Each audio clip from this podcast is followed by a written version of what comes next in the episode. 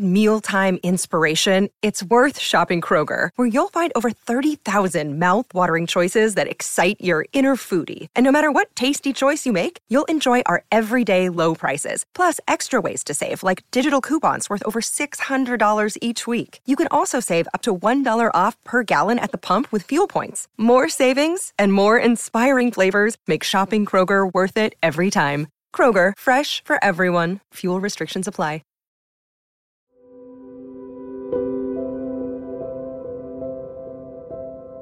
Teorias realmente mudam a realidade? As revoluções são boas alternativas políticas? Essas são apenas algumas perguntas que podemos nos fazer quando estudamos com mais atenção o que foi a Primavera dos Povos de 1848. Um evento que varreu a Europa e mostrou ao mundo que parte da população estava insatisfeita com os rumos que a política estava tomando. Esse é um daqueles temas clássicos da escola, mas que pouca gente lembra ou sabe explicar bem. Justamente porque é algo bem complexo e que amarra diversos assuntos do século XIX. Como sempre, eu quero lembrá-los que eu baseio meu conteúdo em fontes e em autores confiáveis, que você pode e deve consultar na descrição do episódio. A primeira coisa que precisamos fazer é entender o fenômeno que estamos estudando. Talvez você ache estranho um evento histórico receber o nome de uma estação do ano, e eu já te adianto, a Primavera dos Povos não aconteceu na primavera. na verdade, a gente usa esse termo para se referir a um momento em que existe o crescimento de vários grupos sociais, todos em prol de alguma causa.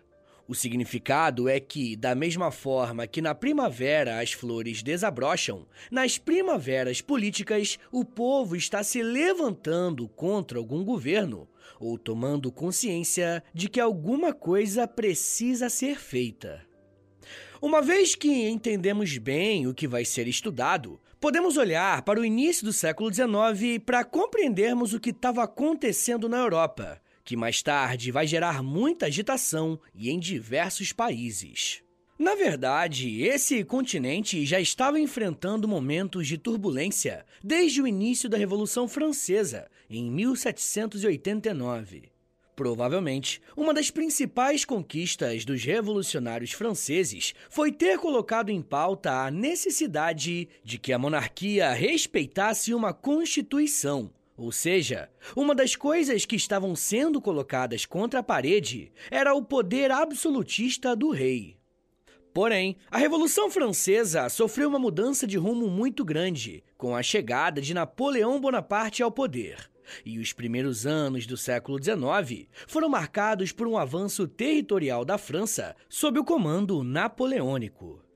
Por onde levasse os seus exércitos, ele conquistava e aumentava as fronteiras do seu país e, consequentemente, modificava a posse de todos os outros reinos da Europa. É claro que ele sofreu muita resistência, principalmente da Inglaterra e do Império Russo. Só que, mesmo assim, entre 1800 e 1814, Napoleão conheceu bem mais vitórias do que derrotas. Uma das principais características desse avanço de Napoleão era o fato de, após dominar um reino, ele trocava o monarca e colocava no lugar um parente. Na prática, o que aconteceu na Europa foi que o Napoleão destronou uma série de dinastias para colocar a sua própria linhagem nas casas reais dos reinos conquistados. Por mais poderoso que Napoleão fosse, ele não conseguiu sustentar as suas vitórias por muito tempo e finalmente foi derrotado. Em 1815, as nações vencedoras inauguram o Congresso de Viena, que tinha um objetivo muito claro: restaurar as monarquias e as antigas fronteiras antes do Napoleão fazer aquela bagunça toda. A ideia central dessa reunião era desfazer toda a confusão que o Napoleão tinha feito na Europa. Basicamente era isso, só que tem um detalhe bem importante nesse projeto de restauração. Os monarcas queriam retornar ao trono governando como absolutistas e não como monarcas constitucionais. Em outras palavras, o que esses governantes estavam buscando era uma forma de fazer com que os seus países, reinos, principados voltassem a ter o mesmo padrão político do que chamamos de antigo regime. Um modo de governo existente em que a população tem praticamente nenhuma participação política e o rei exerce uma forte influência na economia e na política. Os planos desses monarcas estavam até bem organizados, se não fosse pela memória da Revolução Francesa. Quando Napoleão colocou seu exército para conquistar outras partes da Europa, isso meio que espalhou os ideais burgueses da Revolução, tá ligado? Nesse sentido, boa parte da população europeia, e aqui eu não estou me referindo apenas à França, não aceitava mais um regime de governo absolutista. Muitos historiadores apontam que um dos fatores que motivou essa insatisfação com os governos europeus foram as independências nas Américas. Quando países como Inglaterra, França, Espanha e Portugal começaram a perder as suas colônias, o monopólio e a exclusividade das relações econômicas deixaram de existir, enfraquecendo um pouco o cofre dessas nações. Além disso, os ideais de liberdade que foram tão presentes na Revolução Francesa começaram a fazer sentido em regiões europeias que estavam submetidas a grandes impérios, como era o caso da Grécia, que lutava para se libertar da Turquia, ou também o caso da Bélgica, que pertencia à Holanda, e também o caso da Polônia, que estava vinculada ao Império Russo. Nesse contexto, um dos casos mais emblemáticos é o da França. Após a derrota de Napoleão, a dinastia Bourbon foi restaurada, e com a morte do rei Luís XVIII em 1824, quem assumiu o país foi Carlos X. O novo rei governou por um tempo nessas águas turbulentas, e quando acreditou que a política estava pacificada, tentou restaurar o absolutismo na França favorecendo a nobreza com o pagamento de indenizações àqueles que tinham fugido durante a Revolução Francesa. Não demorou muito tempo para que na França se formasse uma espécie de barreira entre o povo e o monarca. O Congresso reagiu à tentativa de retrocesso e os opositores aprovaram uma censura ao rei pela sua posição reacionária. Tentando enfraquecer a oposição, Carlos X decidiu fazer novas eleições, mas o resultado não saiu como ele esperava. A oposição venceu. Como uma última forma de tentar dominar a política, o rei dissolveu a Câmara, se aproximou da igreja, acabou com a liberdade de imprensa e restringiu o acesso ao voto. E como reação, o povo foi às ruas. Entre os dias 27 e 29 de julho, conhecidos como os Três Dias Gloriosos, o rei fugiu, decidiu abdicar e o poder foi entregue a Luís Felipe. Essa era uma manifestação muito explícita de que monarcas absolutistas não seriam mais aceitos. Levantes populares contra o absolutismo aconteceram em outras regiões da Europa, e aparentemente, os rumos da política finalmente estavam mudando. E não demorou muito tempo para que a própria França fosse palco de mais um levante revolucionário. E dessa vez, para derrubar o monarca que o povo acreditou respeitar uma constituição. Como podemos perceber, o século XIX está sendo marcado por uma grande onda de transformações em toda a Europa. Mas é inegável que a França, em especial, seja uma espécie de centro para todas essas mudanças. Quando o rei Carlos X abdicou o trono, o duque de Orleans, Luís Felipe, foi escolhido para governar a França. Durante a Revolução Francesa, Luís foi um dos apoiadores dos levantes populares, mas com o desenrolar dos acontecimentos, ele se reconciliou com a nobreza e com os herdeiros do seu avô, Luís XVIII. Luís Felipe I foi coroado como rei, mas seguindo uma constituição de caráter liberal. No governo, Luís Felipe I buscou governar atendendo os interesses da burguesia, tendo como prática política a liberdade do Congresso para a criação de leis sem a sua interferência, a liberdade de imprensa, ao mesmo tempo que buscava diminuir a influência da Igreja Católica no país. Por mais que essas medidas agradassem essa elite francesa, ainda tinha uma outra ação do rei Luís que fazia a nobreza abrir um sorriso: uma repressão contra movimentos populares. Foi durante o século XIX que algumas ideias políticas que foram classificadas na época como socialismo utópico começaram a despontar. Aqui no feed do História em Meia Hora tem um episódio bem legal chamado Socialismo, onde eu explico a origem dessa ideologia e as diferentes linhas que existiam nesse período de formação. Eu recomendo muito que você ouça esse episódio assim que você acabar esse daqui, beleza? Mas se você não souber nada sobre esse assunto, o que você precisa saber é o seguinte: os socialismos, e sim, é no plural, surgiram como movimentos políticos que criticavam a propriedade privada e queriam ter uma participação cada vez maior da população na política. Por conta dessa forma de governar e com a agitação nas ruas, o rei Luís Felipe I conseguiu atrair para si três grupos de oposição que estavam crescendo. O primeiro grupo era dos partidários do rei Carlos X, ou seja, era uma parcela da sociedade que queria o retorno do absolutismo.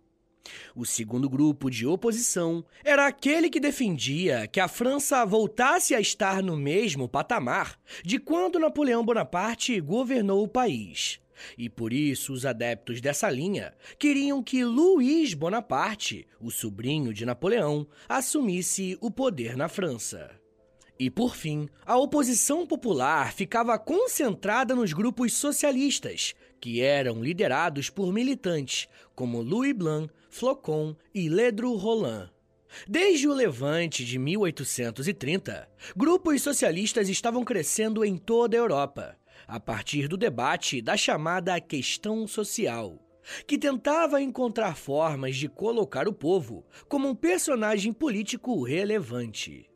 E vai ser a partir desses debates que veremos os nomes de Robert Owen, Saint-Simon, Charles Fourier, Karl Marx e Frederick Engels aparecendo com mais frequência.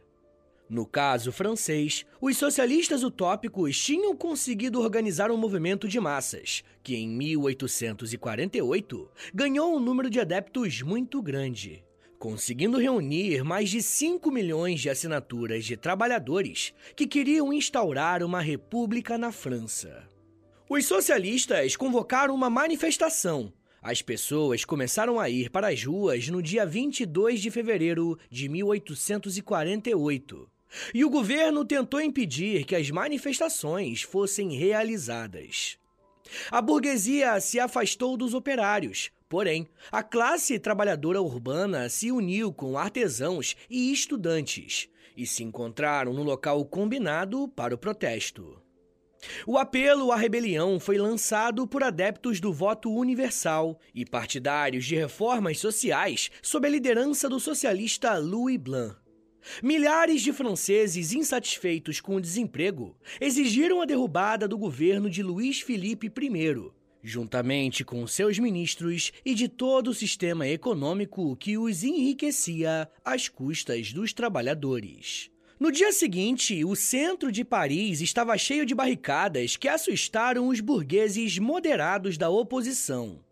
O rei demitiu um dos seus ministros de confiança, na esperança de acalmar os ânimos da revolta.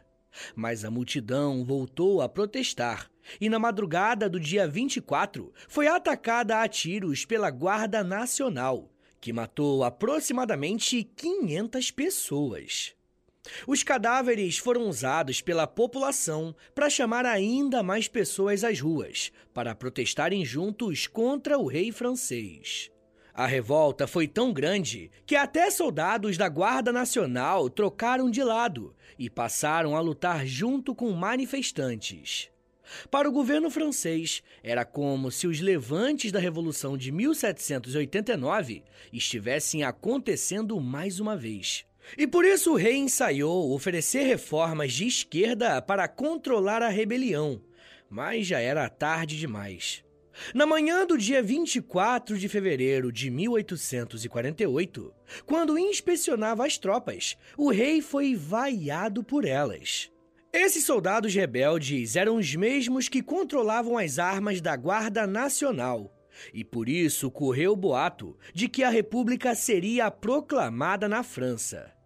Incapaz de reagir, a Luís Felipe só restava abdicar o trono. Os deputados franceses fugiram do país. A Câmara foi invadida e a Segunda República Francesa foi proclamada no dia 24 de fevereiro de 1848. Os grandes burgueses moderados da oposição estavam com muito medo, porque aconteceu aquilo que eles mais queriam evitar: a revolução social dos mais pobres. As ruas de Paris foram tomadas por mais ou menos 50 mil manifestantes. E o que aconteceu em 1848 na França é conhecido pelos historiadores como o início de uma série de revoltas e levantes populares na Europa que ficaram conhecidos como Primavera dos Povos. Pessoal, eu quero falar mais sobre o que aconteceu em outros países e como que o caso francês se tornou um símbolo.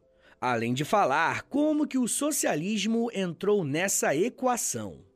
Mas me dá um minutinho aí, tá, gente, que daqui a pouco a gente volta. E eu falo um pouco mais sobre revoltas, nacionalismo, libertação, luta e marxismo. Segura aí, que é um minutinho só.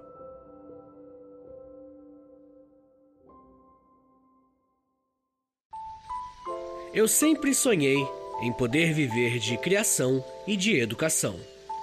E graças ao apoio de vocês lá no Apoia-se, isso se tornou realidade. Entre em apoia.se barra História em Meia Hora, que com 10, 20 ou 30 reais por mês, você não só contribui para esse trabalho continuar acontecendo, como também recebe recompensas exclusivas para os apoiadores. Com 10, você tem acesso a um podcast semanal exclusivo. Eu me aprofundo em um tema de um dos episódios da semana e envio diretamente para o seu e-mail através do Apoia-se. Já tem mais de 70 episódios por lá e você vai receber acesso a todos eles. Além do podcast exclusivo, com 20 reais, você também recebe acesso ao nosso Clube do Livro. Todo mês nós lemos um livro sobre história e conversamos no grupo do Telegram. E depois de 30 dias, fazemos uma call no Zoom para compartilharmos as nossas impressões. E com 30, além das recompensas anteriores, eu te adiciono no meu Amigos Próximos no Instagram, onde publico conteúdos diários com curiosidades históricas, tanto no arroba História em Meia Hora, quanto no arroba Prof. Vitor Soares. E se você tiver alguma dúvida sobre o apoio, é só entrar em contato comigo pelo e-mail historiaemmeiahora.gmail.com apoia.se barra História em Meia Hora. É apoia.se barra História em Meia Hora. Valeu, gente!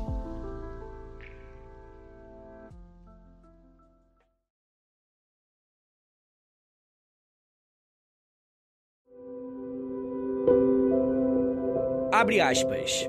Tendo se iniciado no Reino das Duas Sicílias em janeiro, o clima de revolta chegou em fevereiro a Paris. Em março, com barricadas sendo erguidas em Berlim e Viena, havia atingido o coração da Prússia e da Áustria, antes de se espalhar por toda a Confederação Alemã e pelo multinacional Império dos Habsburgo. Em meio a protestos e rebeliões, repúblicas foram proclamadas, assembleias nacionais foram convocadas para redigir constituições. Fecha aspas. As palavras que você acabou de ouvir foram escritas pelo professor Luiz Edmundo Moraes e é um resumo excelente a respeito do que foi a Primavera dos Povos de 1848. Como deu para perceber nessa descrição, a Primavera dos Povos foi um levante que aconteceu em diversos países europeus ao mesmo tempo e que tentou levar ao poder grupos que antes estavam afastados da política por mais didático que esse resumo seja, ele ainda nos serve para um outro ponto. Eu não sei se vocês conseguiram perceber, Mas a Revolução de Fevereiro em Paris não foi a primeira que aconteceu em 1848, e sim a segunda. Porém, sem dúvidas, essa foi a mais simbólica. Se quisermos falar sobre a Primavera dos Povos de maneira linear, cronologicamente, precisamos começar então com a agitação na Itália. Quando olhamos para a Primavera dos Povos, precisamos entender que esse movimento acende também um forte sentimento nacionalista dos países estudados, e isso foi muito presente na Península Itálica. Na verdade, a Primavera dos Povos para a Itália foi o estopim inicial para o seu processo de unificação. Inclusive, tem um episódio chamado Unificações Tardias Itália, é um ótimo complemento a esse episódio aqui, depois você ouve lá. Mas enfim, nesse período, o reino das duas Sicílias era vassalo dos Bourbons, os reis da França. Ou seja, na prática, o poder político era exercido pela coroa francesa. Mas em janeiro de 1848, os sicilianos se rebelaram contra o poder dos franceses em seu território e criaram um novo governo a partir de um levante revolucionário. A onda de revoltas cresceu e chegou ao reino de Nápoles, em que os súditos desse governo também foram às ruas exigir mudanças políticas e a implementação das mesmas leis que foram praticadas nas Sicílias. Mas a França não era a única nação estrangeira a controlar territórios da Península Itálica. O Império Austríaco era quem comandava os reinos italianos do norte, e em resposta ao imperialismo do Império Austríaco, movimentos populares foram organizados em Milão e Veneza contra a Áustria. Do sul ao norte da Península Itálica, o protesto era um só: que o levante popular expulsasse as potências estrangeiras da região e que a Itália fosse unificada. Na revolta de Milão, que aconteceu entre os dias 18 e 23 de março, o povo conseguiu expulsar o governador militar austríaco, o general Joseph Radetzky. Conforme o povo ganhava força nessas regiões, os reis que ainda estavam em seus cargos se antecipavam e promulgavam constituições para tentar se manter no poder. Um político chamado Giuseppe Mazzini proclamou a República Toscana, e em 1849, o território pertencente à igreja foi anexado, sendo proclamada a República Romana no dia 22 de fevereiro. Por mais que inicialmente pareça uma vitória do povo contra as monarquias, houve reação por parte dos reis e dos governos estrangeiros. A revolução foi derrotada com o apoio de forças vindas da França e da Áustria, os dois países mais interessados no restabelecimento das monarquias absolutistas e do poder do Papa. Os grupos que queriam construir uma Itália mais moderna e democrática foram vencidos. A derrota dos revolucionários provocou a restauração do absolutismo em quase todos os estados italianos. O único reino que manteve uma constituição liberal foi o Reino da Sardenha. Quase todos os partidos empenhados na unificação depositaram aí as suas esperanças. E você vai saber o que rolou na Itália ouvindo o episódio que eu indiquei para vocês. Voltando para nossa linha do tempo da Primavera dos Povos, se em janeiro a primavera começou na Itália e em seguida foi para a França em fevereiro, na Alemanha, a dupla Karl Marx e Friedrich Engels escreveram juntos o Manifesto do Partido Comunista talvez o tratado político mais importante daquele período. Esse livro é importante porque ele nasce no momento em que as agitações políticas estavam acontecendo na Europa.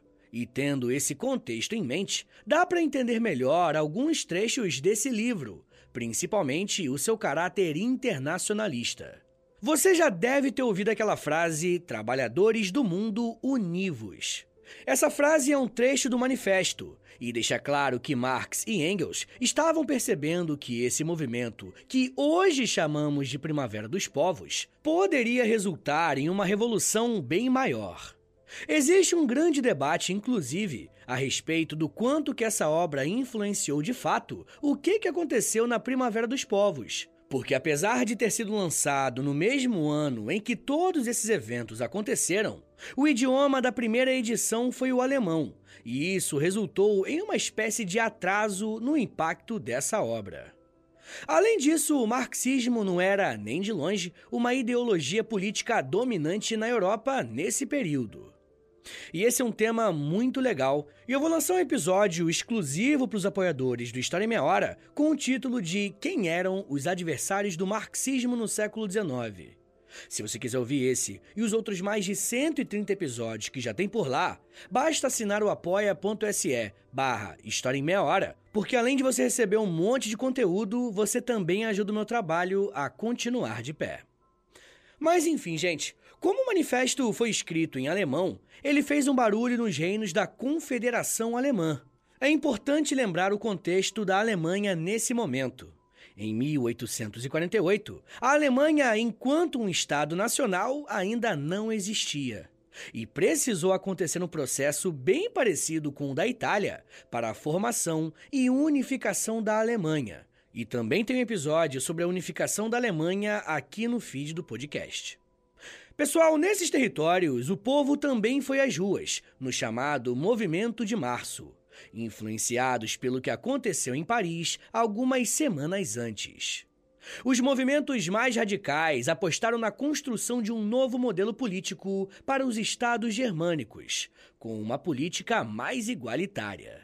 Com o apoio dos socialistas, os revolucionários ocuparam Berlim, Viena e várias outras capitais da Confederação Alemã, obrigando os nobres dessas regiões a abandonarem as cidades e os seus governos. Foi nesse clima que a Assembleia Federal foi convocada, com representantes dos quase 40 Estados-membros que se reuniram na cidade de Frankfurt. Os 809 representantes criaram uma constituição que previa uma monarquia parlamentar e unitária para todos os reinos da Confederação Alemã. E o líder a ser coroado seria Frederico Guilherme IV, o rei da Prússia. Um monarca conhecido por ser conservador e contrário a ideias liberais. Ele recusou a coroa e enviou tropas militares para dissolver o movimento revolucionário, que acabou sendo derrotado. Revoluções também aconteceram no Império Austríaco, a partir do enfraquecimento da monarquia. Dentro desse império, cresceu o nacionalismo dos povos tchecos, romenos, croatas, italianos do norte e até os húngaros, que podiam ter um governo semi-autônomo. O movimento austríaco contra o regime absolutista de Fernando I, que governava há 30 anos, começou em Viena com manifestações de rua e barricadas. No dia 13 de março de 1848, tumultos na Áustria, liderados pela burguesia, incentivaram a Assembleia da Baixa Áustria a marchar pelo Palácio de Hofburg, obrigando seu chanceler a fugir para a Inglaterra. Os revolucionários formaram um governo liberal e a Assembleia Constituinte se reuniu em julho para abolir os direitos feudais, exigindo uma reorganização da terra. O imperador Fernando I foi obrigado a aceitar uma constituição, o parlamentarismo e a liberdade dos camponeses. O parlamento passou a ser eleito pelo voto masculino. A censura à imprensa chegou ao fim e se formou uma Guarda Nacional para lutar pela defesa do povo. Só que, como estamos vendo acontecer em outros contextos, existiu uma reação dos poderosos. A nobreza retomou o poder, liderada pelo novo chanceler, o príncipe Schwarzenberg. O exército e o chanceler retomaram o controle das cidades de Praga e Viena, obrigando Fernando I a abdicar em nome do seu sobrinho, Francisco José I, que tinha apenas 18 anos de idade. O parlamento foi dissolvido, os revolucionários perseguidos e as reformas desfeitas. O absolutismo voltou com ainda mais força. Os tchecos e os húngaros, que viviam sob o domínio austríaco, aproveitaram essa instabilidade na Áustria para iniciarem revoluções nacionalistas, tendo apoio de diversas classes sociais. Os tchecos em Praga conseguiram a aprovação de uma constituição liberal, que ficou conhecida como a Carta de Boêmia, reconhecendo os direitos e a legitimidade da causa nacionalista desse povo. Inclusive, muitos historiadores dizem que esse é o surgimento do pan-eslavismo. O mesmo aconteceu com os húngaros, motivados pelo que acontecia na Europa e com os abalos que o Império Austríaco estava sofrendo. Eles iniciaram um movimento pela independência húngara, liderado pelo patriota húngaro Lajos Kossuth. O problema desses levantes é que quando o Império conseguiu reorganizar a casa, o exército foi convocado para reprimir violentamente todos esses movimentos revolucionários nacionalistas. Após vencer esses levantes, o absolutismo foi completamente restaurado no Império Austríaco, colocando um ponto final na Primavera dos Povos de 1848. E aí, pessoal, bora fazer aquele resumão? Olha, a Primavera dos Povos foi um conjunto de revoltas populares e políticas que aconteceu em diversos pontos da Europa no ano de 1848. O ponto de partida dessas revoltas aconteceu bem antes, com a Revolução Francesa e a Era Napoleônica. Quando Napoleão começa a vencer os seus inimigos e modificar as monarquias dessas regiões, surge um movimento conservador após a sua derrota, que deseja fazer com que a Europa volte aos patamares anteriores ao caos criado por Napoleão. O problema é que, nos países e impérios que essa reforma foi feita, os ideais de liberdade da Revolução Francesa já tinham sido espalhados. A partir de 1830, a França se tornou mais uma vez o centro de uma série de revoltas populares que resultaram na troca de um monarca que deveria seguir uma constituição liberal. Só que anos mais tarde, esse mesmo governo foi derrubado em 1848, a partir de uma onda revolucionária que unia princípios nacionalistas e, em alguns lugares, princípios socialistas. O que aconteceu na França se espalhou por diversos locais da Europa, como a Itália, a Alemanha e em regiões do Império Austríaco. Diferentes grupos políticos tomaram o poder, reformas foram feitas e o poder dos monarcas foi questionado.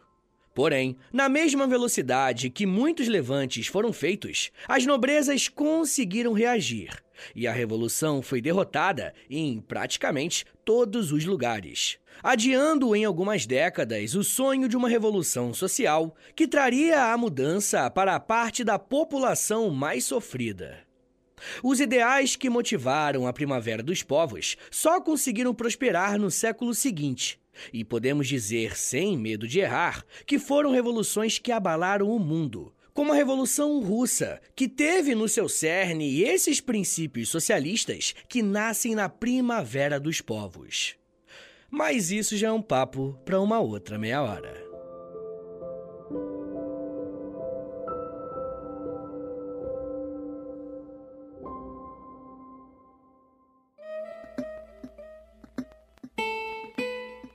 Senhores, muito obrigado por terem vindo até aqui. Meu nome é Vitor Soares, eu sou professor de História. E você acabou de ouvir o História em Meia Hora. Rapaziada, dá uma moralzinha aí, compartilha esse episódio, por favor. Posta nos stories do Instagram e aí me marca no arroba História em Meia Hora. Ou você pode também postar no Twitter. E aí você me marca no arroba H30podcast. Que aí eu já te mando uma mensagem agradecendo, tá bom? Se você gosta do História em Meia Hora, se você quer ver esse podcast por muito tempo de pé ainda, toda quarta e todo sábado, lançando episódio novo, bonitinho, dá uma chance pro nosso apoia-se, rapaziada. Por favor, entre em apoia.se barra História em Meia Hora, porque lá tem quase 100 episódios exclusivos para quem apoia. E claro, né, quando você apoia hoje, você tem acesso a todos eles. E todos os que vão sair enquanto você for apoiador, tá bom? Também tem Clube do Livro, tem conteúdo diário no Instagram, depende do nível lá, né, do, do plano que você assinar lá no Apoia-se, beleza? Mas claro, né, eu só quero que você assine caso você queira e possa ajudar, tá bom?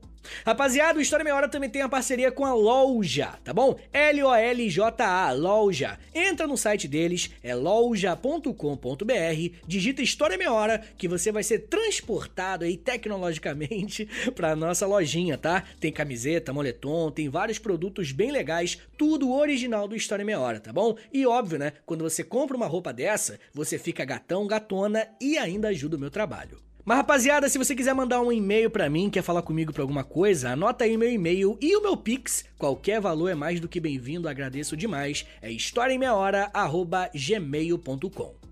Uma coisa que eu vou te pedir agora, isso aqui não custa nada, tá bom? É de grátis. Pô, é só um minutinho da tua vida aí, não custa nada. Eu te dou tantos minutos, tantas, tantas meia horas aí de, de estudo. Pô, pelo amor de Deus. Dá uma moralzinha aí, clica no, no perfil do Spotify, aí do História Meia Hora, clica em cinco estrelinhas para você avaliar o nosso podcast em cinco estrelinhas. Depois você clica em seguir e por último você clica no sininho, que o sininho vai enviar uma notificação pro seu celular quando tiver episódio novo. Eu também quero te convidar a conhecer o meu outro podcast, é o História pros Brother, que eu faço com Alexandre Níquel. Também é de história, mas é mais de humor, hein? Pelo amor de Deus. é uma pegada um pouco diferente daqui, tá bom? Então é isso, gente. Me siga nas redes sociais. É arroba no Twitter, no Instagram e no TikTok. Eu tô sempre lá no TikTok fazendo uns videozinhos educativos. Tá bom, gente? Então é isso. Muito obrigado, um beijo, até semana que vem! E valeu!